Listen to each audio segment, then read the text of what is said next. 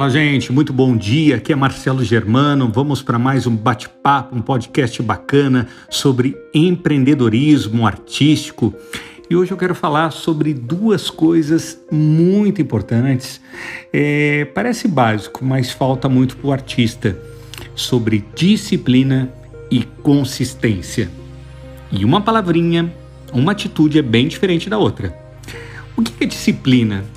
É o cumprimento de responsabilidades, a obediência, o conjunto de regras.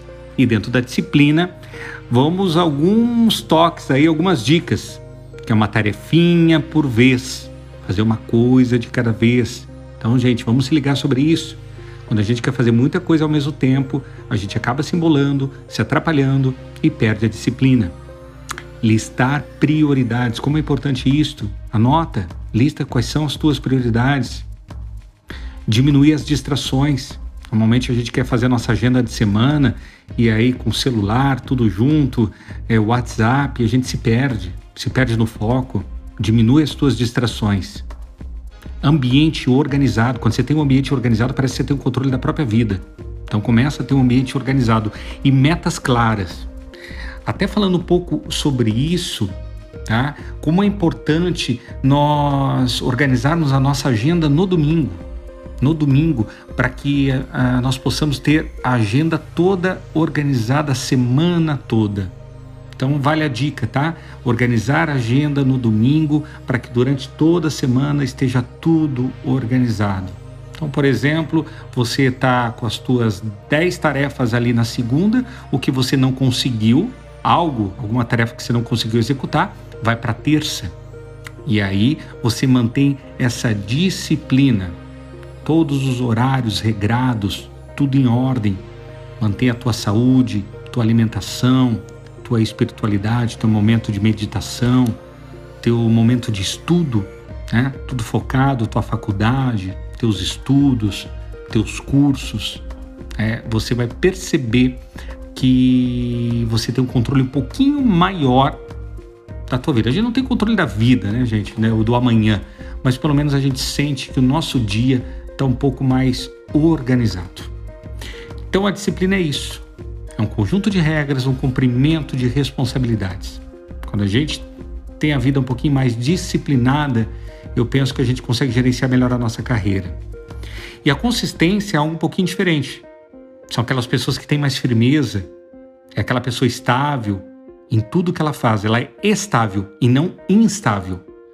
Então começa a agir um pouquinho mais de acordo com o que você fala.